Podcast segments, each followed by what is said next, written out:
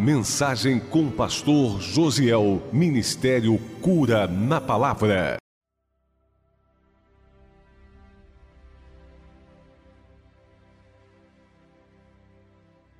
Nós vamos compartilhar um pouco da palavra do Senhor. Deus ele colocou algo no meu coração e eu creio que a palavra dele é viva e com certeza o Senhor falará conosco. Amém? Eu gostaria que você estivesse abrindo a sua Bíblia no livro de Filipenses, capítulo 3. Talvez a palavra não pareça não combinar muito com o culto de libertação, quando se tem a visão de culto de libertação, ser culto que tem que falar de milagre, de cura e etc. É, mas como vocês sabem, a gente não pensa muito assim não, né? A gente pensa que é a palavra que liberta, né? Conhecereis a verdade, ela vos libertará. Então, em todo tempo, não importa de que forma é a palavra, seja como uma promessa de bênção, como uma correção ou como instrução, ela vem com o poder de nos libertar. Amém? Quero que você creia que nós oramos, colocamos na mão do Senhor os nossos problemas, as nossas dificuldades. O Senhor é poderoso para dar vitória, para dar força, mas agora é o momento da gente compreender um pouco mais da palavra do Senhor. Eu sempre gosto de pensar, irmãos, que a nossa jornada ela é muito longa, sabe, muito longa, porque ela tem que ser até o final. E o fim é longo. Ainda que a gente parta hoje ainda, você teve uma caminhada. Se for daqui a 10 anos, né, ou Jesus volte no tempo em que é determinado para que ele volte, a gente ainda esteja vivo, mas o fato é a gente tem uma caminhada de fé e a gente precisa de discernimento nessa caminhada. A gente precisa de compreensão. E é um fato que problemas tão evidentes nos dias de hoje, na igreja, que às vezes a gente olha e até assusta, quando a gente vai para a Bíblia, a gente vê que o problema não é de hoje, é desde que a igreja começou. E se a gente não estiver bastante atento, a gente corre o risco de frustrar com a igreja, frustrar com o Senhor, abrir mão da fé, abandonar a nossa caminhada, ou então ser seduzido por um caminho que não passa de uma ilusão. E toda ilusão, o fim é uma frustração, que pode culminar também no abandono da fé. E o apóstolo Paulo, ele chama a atenção da igreja de Filipos. Ele traz orientações, principalmente aqui nesse capítulo 3, que eu não tenho dúvidas que o Espírito Santo falará conosco aqui nessa noite. Né? Aquilo que ele escreveu aproximadamente 70 depois de Cristo, está reverberando até o dia de hoje, ecoando até o dia de hoje, porque não foi um pensamento dele, mas com certeza uma inspiração do Espírito Santo. Todos acharam Filipenses 3? O verso 2 diz assim, ó: Acautelai-vos dos cães, acautelai-vos dos maus obreiros, acautelai-vos da falsa circuncisão, porque nós é que somos a circuncisão, nós que adoramos a Deus no Espírito e nos gloriamos em Cristo Jesus e não confiamos na carne. Amém? Deixa a sua Bíblia aberta. Observe que a primeira palavra desse versículo do apóstolo Paulo, a igreja que ele amava, porque ele havia plantado essa igreja, cautela. Cautela. Cautela. E eu quero pensar assim dessa forma, tentando agregar um pouco mais aqui. Paulo dizendo assim: não se impressione, não se impressione, pé atrás, ande com segurança, tenha discernimento. Por quê? Ele diz aqui que havia cães, maus obreiros, e falsa circuncisão. Esses três nomes que ele dá aqui, sabe, coloca os três numa mesma classe, como aqueles que servem a Deus exteriormente. Vive apenas uma aparência religiosa, mas o interior é vazio de Deus. É vazio de Deus.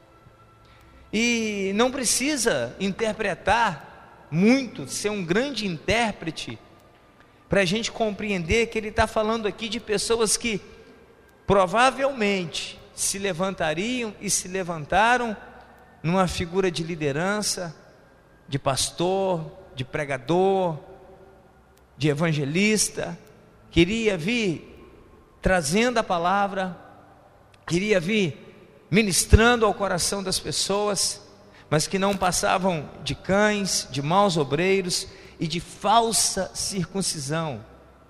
Pessoas que iriam exteriormente demonstrar aquilo que não era. Eles iriam usar, sabe, de tudo que pudessem para gerar uma boa impressão, para causar impressão, para seduzir, tentando passar uma coisa que não eram, demonstrar o que não eram. E aí Paulo diz: cautela, cautela. E eu sempre penso muito nisso. Todo mundo que vem pregando o Evangelho, todo mundo que vem ministrando a palavra, e que joga muito confete nele mesmo, e que se exalta, e que diz que é muito, pé atrás. Porque quem é, não precisa dizer que é. Quem é, é. Jesus nunca teve que sair falando que era Deus. Jesus nunca teve que sair, muito pelo contrário, por muitas vezes Jesus tentou esconder. O nosso mestre, ele nunca jogou confete nele mesmo. Hã? Como a gente vai ver aqui no curso da mensagem, o apóstolo Paulo também não. Então quem é, é. Irmãos, só para ilustrar, um pé de manga precisa ficar gritando que é um pé de manga? Por que, que não precisa? Porque é. Você vai olhar e vai ver que é. E principalmente se tiver no tempo de manga. E quem gosta de manga vai até se aproximar do pé de manga. Agora, quem não é, precisa fazer uma propaganda de si mesmo e dizer que é, que é, que é. E talvez essa seja a maior característica do falso. Porque o falso tem que fazer um marketing poderoso de si mesmo. Ele tem que vender uma imagem externa daquilo que não existe do lado de dentro. E aí o apóstolo Paulo diz assim: cautela. Quando começar a aparecer essas pessoas no meio da igreja, cautela, acautelai-vos, acautelai-vos. Igreja quadrangular do bairro São Francisco, cautela. Não se impressione não se impressione com sinais, com maravilhas, com aquelas propagandas, sabe, exageradas que diz que coisas acontecem, porque quando acontece não precisa de propaganda, ela simplesmente acontece. Amém? Lembra quando Jesus curava alguém? O que, que ele falava? Vai e não conta para ninguém. Ou vai e não fala para ninguém. Precisava falar. O cara está aleijado hoje, amanhã está andando e tem que abrir a boca e sair falando? Hã? Então, mas o falso, o cão, a falsa circuncisão, vem fazendo uma propaganda elevada de si mesmo, daquilo que não é. E a circuncisão, quando ele diz assim, acautelai-vos da falsa circuncisão, a circuncisão ela é o símbolo da aliança de Deus com Abraão. E esse símbolo de aliança perdurou todo o Antigo Testamento. No Antigo Testamento entendia que era de Deus todo aquele que circuncidasse. Passou a ser um sinal na carne. Circuncidou, é judeu, é descendente de Abraão, consequentemente é de Deus. E a circuncisão ela foi substituída por algo hoje no Novo Testamento, que é o batismo. Né? A circuncisão, hoje o símbolo da aliança é o batismo. O que no Antigo Testamento era aquela circuncisão que é semelhante a uma cirurgia de fimose. Todo menino hebreu, nascido no oitavo dia, ele era circuncidado, e isso dava a ele status de ser de Deus, ser descendente de Abraão. Ah, não era hebreu, não era judeu, mas ele admirou essa doutrina e eu quero fazer parte. Eu quero fazer parte desse povo. Vai circuncidar. Circuncidou, todo circuncidado, o que, que eles, eles entendiam? Que era de Deus. E o que é a falsa circuncisão? Hã? Livro de Romanos, o capítulo 3, verso 25, diz assim a palavra do Senhor. Perdão, irmãos, capítulo 2 diz assim: Porque a circuncisão tem valor se praticares a lei. Se és, porém, transgressor da lei, a tua circuncisão já se tornou incircuncisão. Se, pois, a incircuncisão observa os preceitos da lei, não será ela porventura considerada como circuncisão? E se aquele que é incircunciso por natureza cumpre a lei, certamente ele te julgará a ti. E que não obstante a letra e a circuncisão é transgressor da lei. Porque não é judeu quem o é apenas exteriormente, nem circuncisão o que é somente na carne. Porém, judeu é aquele que é interiormente, e circuncisão a que é do coração, no espírito, não segundo a letra, em cujo louvor não procede dos homens, mas de Deus. O que, que a gente entende? Que não é um algo externo, não é uma marca na carne, tem que estar no coração. Aí trazendo para a aliança de hoje, que é o batismo, o batismo não pode ser simplesmente a pessoa ir lá e tomar um banho na água e agora eu sou do Senhor, tem que ter algo do lado de dentro. E às vezes a gente anda em práticas religiosas que não passa, olha para mim, daqui para fora, e achamos que somos do Senhor por aquilo que fazemos daqui para fora. Quando na verdade o que diz que de fato somos do Senhor é o que acontece daqui para dentro. Amém? Amém? Porque sobre o corpo, sobre a carne, daqui para fora, eu, eu vendo a imagem que eu quiser. Eu passo a imagem que eu quiser. Alguns cães, alguns maus obreiros, alguns falsos circuncisos, eles conseguem, sabe, transmitir uma mensagem, uma imagem de que são aquilo que não são. Mas e aqui dentro? Hã?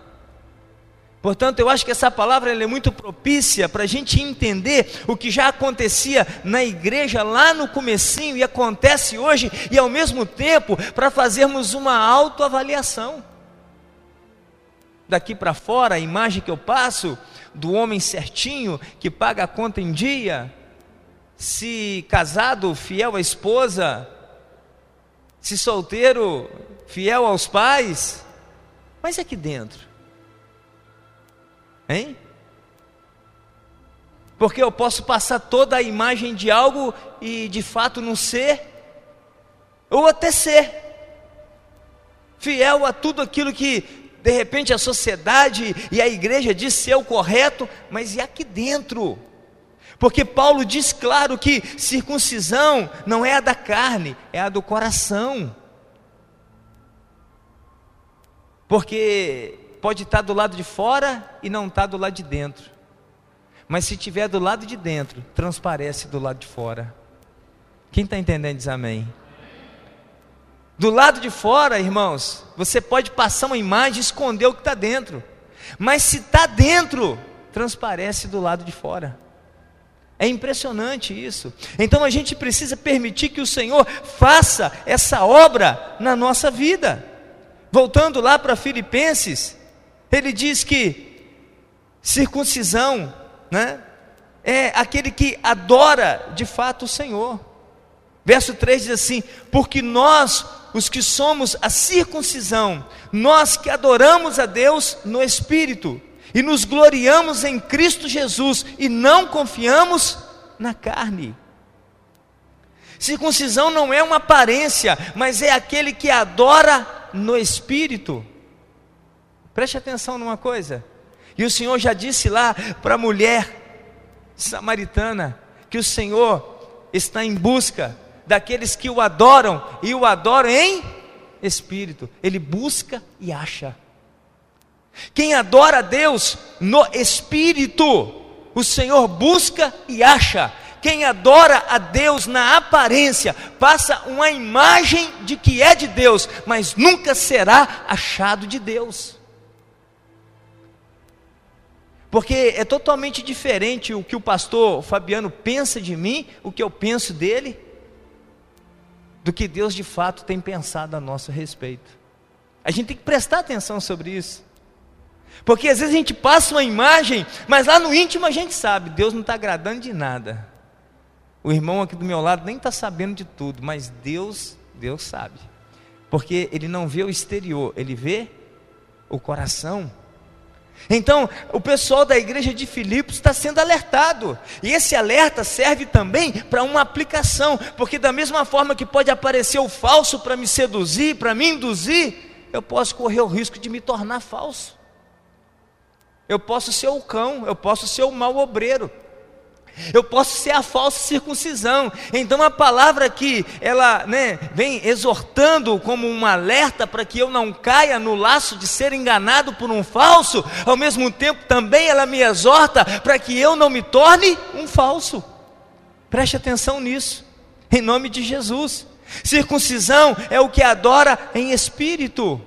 E o Senhor falou para a mulher samaritana, quando ela questiona: e aí, a gente adora nesse monte ou adora no templo em Jerusalém? Jesus disse: nem no monte, nem no templo em Jerusalém, porque a hora vem e já chegou em que os verdadeiros adoradores adorarão o Pai em espírito e em verdade. E o Pai procura esse. E tem alguma coisa que Deus não acha? E aí, uma coisa que me chama muita atenção é que quando Ele acha esse adorador, acontece isso aqui, ó. Livro de Lucas 17, verso 20, diz assim, ó: Interrogado pelos fariseus sobre quando viria o reino de Deus, Jesus lhes respondeu: Não vem o reino de Deus com visível aparência. Nem dirão: Ei-lo aqui ou lá está, porque o reino de Deus está dentro de vós. Quem adora em espírito recebe o reino então dificilmente ele é seduzido, induzido e enganado.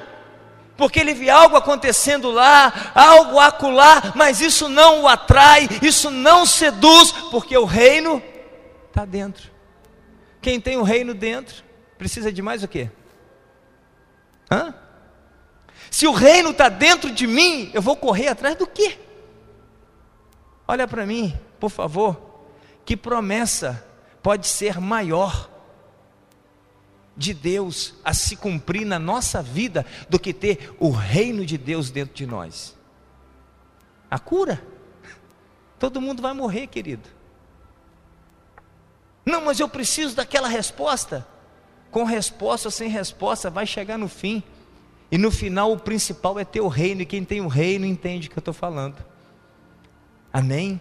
Aí dificulta da gente ser seduzido, da gente ser enganado. E o apóstolo Paulo, ele segue dizendo, né, no mesmo verso 3, que a verdadeira circuncisão, ou o verdadeiro circuncidado, é o que adora a Deus no espírito, e gloria em Cristo, e não confia na carne. Não confia na carne. Isso aqui fala muito para nós confiar na carne. Aqui se refere a todo valor humano, tá? Confiar em todo valor humano, aquele valor ganhado por herança ou por esforço que o homem não convertido põe a sua confiança. Quando alguém confia muito em si mesmo, nos seus valores, cautela, porque quem é de Deus, confia em Deus. Quem é de Deus, confia em Deus. Confiar nos nossos valores pode ser uma grande pedra de tropeço, porque em algum momento eles podem falhar. Mas aquele que confia no Senhor jamais será confundido. jamais será enganado. Então, a circuncisão verdadeira é essa: é adorar no Espírito, é gloriar em Cristo e não confiar na carne, não confiar na conquista, no ganho. Não confie, mas confie em Deus em todo o tempo, porque Ele é maior do que todas as coisas. E quando a gente, sabe, confia muito no nosso ganho, no nosso lucro, no que somos, no que nos tornamos, irmãos, isso pode se tornar um complicador. Principalmente no que Paulo está querendo tratar em relação àquele que vem apresentando o evangelho de um modo falso. Por quê? Ele expõe o lucro como o que Deus está fazendo, e se Deus está fazendo, só pode ser porque eu sou de Deus. Você já imaginou se todo mundo que fosse rico fosse por um milagre de Deus? Eu ó, sou rico porque Deus. Bill Gates era o cara mais crente da face da terra. Nem sei se ele é ou se não é, mas se, esse, essa fosse a referência, hein? Então a gente tem que ter esse discernimento, porque às vezes coisas boas estão acontecendo, bênçãos estão chegando, resultado positivo sobre resultado positivo. Isso não é referência. Não é. Pode ser, mas não é. Porque às vezes a coisa está dando tudo errado para o cara e ele é de Deus, ele é reto. O reino não está do lado de fora, o reino está do lado de dentro. Considere isso no seu coração. Porque se eu for pegar, sabe, confiar na carne, nas conquistas e exibi-la como referencial para dizer que eu realmente tenho a Deus e sou de Deus, muitos que são de Deus não teriam uma referência a apresentar. Amém? Então pense a respeito disso. O reino está dentro, não está do lado de fora. Ele não vem com aparência visível, ele é invisível. Não dá para ser visto, mas dá para ser sentido. A gente não toca nele, mas ele toca na gente. Amém? Como é que eu acesso isso? Eu não acesso, é Ele que me acessa. Se Ele entra dentro de mim, não é eu que vou, é Ele que vem. Quem está entendendo diz amém. Aí eu tenho que parar e pensar sobre isso, refletir sobre isso, porque isso vai criar base. E uma vez que o reino está dentro, irmãos, cai um mil ao teu lado, dez mil à tua direita, e tu não serás atingido, porque o reino grita: Eis que eu sou contigo todos os dias até a consumação dos séculos. O reino grita dentro de nós, amém? Mas Paulo segue dizendo que esses falsos, na verdade, confiam na carne. E olha o que Paulo vem chamando de carne, do verso 4 até o 6, diz assim: Bem que eu poderia confiar também na carne. Se qualquer outro pensa que pode confiar na carne, eu ainda mais. Circuncidado ao oitavo dia da linhagem de Israel, da tribo de Benjamim, hebreu de hebreu, quanto à lei fui fariseu, quanto ao zelo perseguidor da igreja, quanto à justiça que há na lei, irrepreensível. Ou seja, Paulo, para dizer que o falso confia na carne, mas que não devemos, ele dá um pouco da sua biografia. Vou repetir. Circuncidado ao oitavo dia, da linhagem de Israel, da tribo de Benjamim, hebreu de hebreu, quanto à lei fariseu, quanto ao zelo perseguidor da igreja, quanto à justiça que há na lei irrepreensível. A biografia dele é tremenda. Se ele confiasse nela e quisesse usá-la, para ser aclamado, reconhecido, ele tinha um know-how que não se explica. Para a época, um homem acima da média. Candidato a líder do sinédrio, que é aquilo que a gente pode chamar como o senado do povo judeu. Um homem de uma capacidade acima da média, e ele dá a sua biografia. E nós podemos compreender que, que exteriormente ele era um homem perfeito, acima da média para a sua época. Do lado de fora, todos os contemporâneos de Paulo, quando passasse por ele na rua, eu quero ser igual Paulo, pode ter certeza disso. Eu digo, os seus conterrâneos, contemporâneos, diante dele encontrar Cristo. Paulo era uma autoridade respeitada, um homem de caráter, um homem reto, um homem íntegro em relação a tudo aquilo que ele acreditava. digno de respeito. Hã?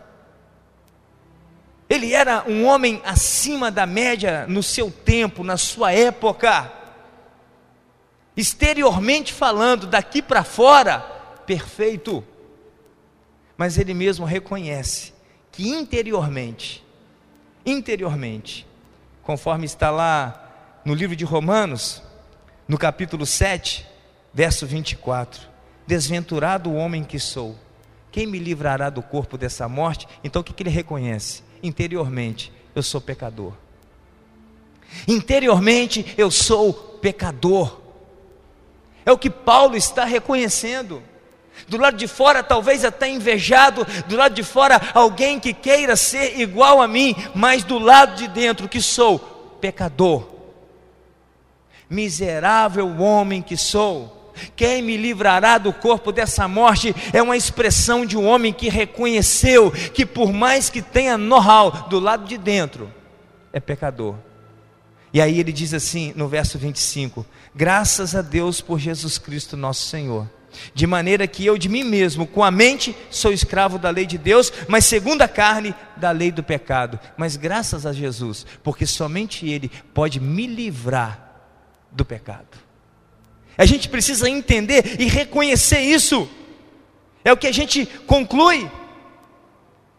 Mas se ele quisesse fazer uso de tudo isso para se apresentar como líder, ele seria bem aceito.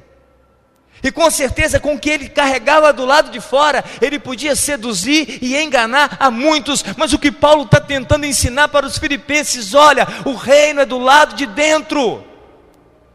A vida íntima com Deus, ela é principal, ela é mais importante do que tudo aquilo que acontece do lado de fora. Irmãos, vamos estar atentos em relação a isso. Às vezes alguém até elogia a gente. Tem alguém querendo ser igual a nós. Mas e aí? Quando eu fecho os olhos e olho para dentro de mim, o que, que eu encontro? A imagem que eu estou transmitindo realmente reflete aquela que vem de dentro? Aí do lado de dentro o Senhor nos auxilia, Ele nos ajuda, Ele quer que nós nos enxerguemos, porque às vezes do lado de fora está tudo muito legal, mas do lado de dentro eu encontro o pecado, e se eu encontro o pecado, eu preciso muito de Jesus, e não adianta eu querer passar uma imagem daquilo que eu não sou, porque eu sou aquilo que sou, e não tenho que gritar que sou algo diferente, a gente precisa muito de Jesus, e Paulo diz: se tem alguém que poderia usar isso, para impressionar, era Paulo. Ora, geneticamente falando, ele era hebreu de hebreu, quer dizer, sangue puro. Ele não foi judaizado. Ele não se converteu, ele nasceu. Ele não passou a ser judeu porque fez a circuncisão. A, etnia, ele é puro, ele é da tribo de Benjamim. Então, olha só, geneticamente falando, sangue puro. A genética dele era hebreu de hebreu. A religião dele, fariseu, que era mais conceituada da época, seu caráter quanto à justiça, ele mesmo diz, irrepreensível. Irrepreensível. Você que uma pessoa irrepreensível? Se você andar com ele, você não consegue chamar a atenção dele. Hã? É um cara treinado. É um cara disciplinado. É o cara que sabe entrar e sair de tudo em qualquer lugar e sabe conduzir muito bem a sua vida em qualquer situação. É o que era Paulo.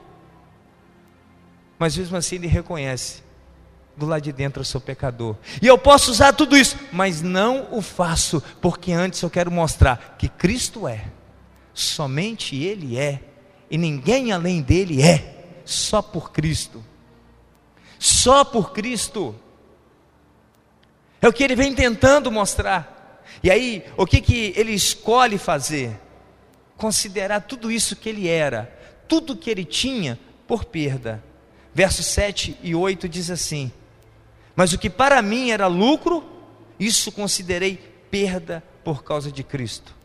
Sim, deveras, considero tudo como perda por causa da sublimidade do conhecimento de Cristo Jesus, o meu Senhor, por amor do qual perdi todas as coisas e as considero como refúgio para ganhar a Cristo. Ou seja, eu prefiro perder tudo isso e ter Cristo, do que ter tudo isso e talvez ser muito bem sucedido com tudo isso e não ter Cristo. Então eu abro mão para eu ter Cristo. Eu abro mão. Não quero usar aquilo que eu sou, a forma com que eu fui educado, com que eu fui criado, mas eu quero é mostrar Cristo. Então eu prefiro abrir mão. O que, que a gente está vendo aqui na figura de Paulo? O que, que a gente enxerga? Uma pessoa que renunciou ao seu passado, porque ele era tudo isso aqui e se gabava disso e era o que era a base da vida dele até conhecer Jesus. Mas conheceu a primeira coisa que ele fez: eu renuncio. Eu renu, ele, você renunciar necessariamente não quer dizer que você deixa de ser. Paulo não deixou de ser íntegro. Paulo não deixou de ser hebreu. Paulo não deixou, sabe, de ser um homem justo. Não, muito mais. Mas ele abre mão, ele renuncia, ele abre mão de tudo que era. O que, que ele está querendo dizer? Que por mais que eu tenha sido um homem que andou na linha, Cristo ainda é maior do que tudo isso, e tudo o que eu fui sem Cristo não é nada. Vocês estão conseguindo compreender? Amém? Porque a gente vai apoiar a nossa vida no lugar errado, irmãos. A gente vai confiar na carne, é na conquista, é no que eu herdei, é naquilo que eu sou, e Cristo é secundário. Não, na verdade, sabe, eu tenho que renunciar e reconhecer: Cristo é tudo. Então, de pronto, a primeira coisa que Paulo faz, ele renuncia o seu passado. Por quê? Ele renuncia o passado porque ele tinha um alvo presente. Um alvo para o seu presente, para o seu momento de agora. E qual era o alvo dele? Ganhar Cristo. Quem não renuncia passado não tem Cristo no presente. Sabe, eu venho de uma trajetória, de uma caminhada, e não importa se o meu passado foi brilhante ou foi negro, como o meu foi. E bastante negro. Mas uma hora Cristo entrou aí a gente tem que renunciar ao passado. Amém? Não importa quantos diplomas você tenha, Cristo é maior do que os seus diplomas. Porque o seu diploma pode te colocar num bom trabalho e te dar um bom salário, mas ele não te salva. Então ele renuncia, ele abre mão e depois ele mostra: eu tenho um alvo presente, eu abro mão de tudo, eu considero tudo por perda para me ganhar Cristo, porque eu quero ter Cristo. Eu quero ter Cristo. E por, em terceiro lugar, uma esperança futura. E qual era a sua esperança futura? Está no verso 11. Para de algum modo alcançar a ressurreição dentre os mortos. Só vai ressurgir dos mortos aquele que tem a Cristo. Então, enquanto Paulo está tentando dar, sabe, um aviso para os cristãos de Filipe, de Filipos, os filipenses, ele também vem ensinando uma conduta sabe? Porque às vezes a gente quer pegar essa palavra e para identificar os falsos perto de nós, mas ela tem que servir para eu não me tornar um falso. Porque às vezes eu critico os falsos, mas eu não deixo a palavra falar comigo. E cada um na sua medida, em algum momento, terá uma oportunidade de viver de aparência, ou de rasgar a aparência e entrar como é diante de Cristo e clamar pela misericórdia e falar: Senhor, eu quero esse reino dentro de mim. Porque circuncisão de verdade não é o que adora de aparência, mas é o que adora no espírito. E o espírito prescurta, pre, pre, perdão, pre, prescurta, oh, falhou. Ele sonda todas as coisas. É o, que, é o mesmo sentido da palavra, mas a língua está travada Amém? Ele sonda todas as coisas. Então não dá para adorar mais ou menos, mas tem que ser de verdade. Totalmente de verdade, tá? E aí voltando ao verso 8. Sim, deveras eu considero tudo como perda por causa da sublimidade do conhecimento de Cristo Jesus. Meu Senhor, por amor do qual perdi todas as coisas e as considero como refúgio para ganhar Cristo refúgio. Talvez na sua tradução esteja esterco. Refúgio é uma coisa que a gente descarta, não é isso? E o esterco? Para que serve o esterco? Alguém já usou esterco aqui alguma vez? Só quem usou, levanta a mão e diz amém. Para que serve o esterco? Para que uma semente nasça, cresça e dê fruto. É assim ou não é? A gente usa o esterco para adubar uma outra coisa. Sabe o que, eu entendi? Paulo fez o seguinte: eu vou usar o meu passado somente para adubar Cristo que acabou de nascer em mim para ele crescer. O nosso passado ele só pode servir para uma coisa, para a glória de Cristo e mais nada. Quem entendeu diz amém. É o que ele está tentando mostrar. O meu passado não pode ser para minha glória. Aquele, sabe, até conhecer Jesus, conheci Jesus, perdi, perdeu. Amém? Como é que eles falam por aí? Perdeu o playboy. Conheceu Jesus? Bateu de frente com ele? Perdeu. Não quero perder. Ele não vai te forçar. Jesus não aponta uma arma, mas ele dá uma direção. Aquele que quiser ganhar a sua vida, perdê-la. Amém? Se eu não tenho coragem de perder, significa que eu não tenho coragem de ter Cristo. Mas se eu tenho coragem de perder, significa que o reino vai vir fazer morada. Então, para que tem servido o nosso passado? Aquele antes de Cristo, para que ele tem servido? Para que eu me gabe, é, para que eu cresça, é, para vender uma imagem, para passar uma imagem, para impressionar? No meu entendimento, ele só pode servir para que Cristo cresça em nós. Para esse fim. E uma vez que Cristo cresce em nós, irmãos, a ressurreição é uma realidade para nós. O reino fica latendo dentro de nós.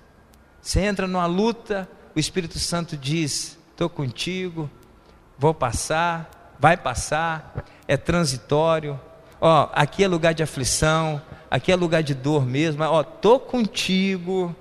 A luta passa, vem momentos de alegria, de satisfação, daqui a pouco está vindo outra, o reino está lá. O reino está dominando. O reino está dentro de nós.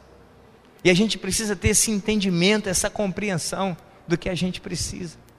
Então, nessa de Paulo querer alertar os cristãos de Filipos, ao mesmo de Filipos, ao mesmo tempo, ele vem nos instruindo a um tipo de comportamento que devemos ter. Nada de aparência. Sabe? Nada de vender uma imagem. Para quê? Isso funciona no comércio. Isso não funciona diante de Cristo. Né? Aquele que tem o seu negócio, ele tem que fazer o marketing mesmo, tem que vender o produto dele. Mas a gente não é um produto. Nós somos criados à imagem e semelhança de Deus. Então não tenta vender um produto para o Senhor. Mas se você chegar diante do Senhor, Senhor, eu sou é pecador mesmo. Eu até queria ser aquilo que eu ainda não consigo ser. Eu sou isso aqui. Tem misericórdia de mim. Você vai ver o Senhor tendo misericórdia, transformando a sua vida, mudando o que você é, entrando no seu coração, dominando sobre o seu coração e fazendo de você uma nova criatura. Mas se eu concordei em apenas passar uma imagem, quero viver passando uma imagem, irmãos, uma hora a imagem falha. E aí a verdade que aparece. E pode ser um grande problema. Amém? Eu gostaria que você ficasse de pé. Cautela. Tenha cautela. Não se iluda, não se impressione. Sabe? De vez em quando a gente vê umas propagandas do Evangelho, irmãos, vou falar a verdade. Dê até vontade de a gente olhar para você e falar assim: eu acho que eu não sou crente, eu acho que eu não sou pastor, não, porque. Mas aí quando eu vou para a palavra de Deus, eu vejo umas coisas, não está do lado de fora, está do lado de dentro. A gente não está trabalhando com produto, a gente está trabalhando, sabe, com a presença do Espírito, é com o poder de Deus, é com isso que a gente está lidando. E a gente tem que ter esse discernimento, deixar Deus tratar conosco, para que nenhum falso me engane, e principalmente que eu não me torne falso, mas que eu seja sempre verdadeiro diante do Senhor. Fecha teus olhos. Senhor Deus, a tua palavra, Pai, é a tua palavra. O que eu recebi do Senhor é o que eu estou compartilhando aqui nessa noite. Eu quero lhe pedir, Deus, que a semelhança de Paulo, sejamos encorajados a abrir mão. Abrir mão de tudo aquilo que de alguma forma possa impedir o Senhor de crescer em nós. Possa impedir o Senhor de realmente dominar sobre o nosso coração, sobre a nossa vida. Deixando claro que abrir mão não significa deixar de ser. Significa, Deus, que a gente quer que o Senhor queira, que o Senhor seja mais muito mais do que temos, muito mais do que somos, que seja o Senhor de fato maior na nossa vida.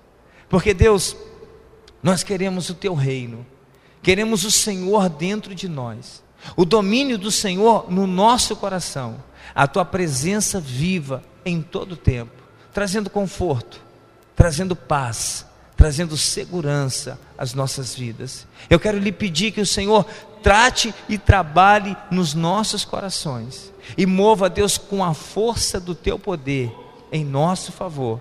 Transforme-nos a cada dia, que não sejamos nós a falsa circuncisão, apesar de que existe, Pai.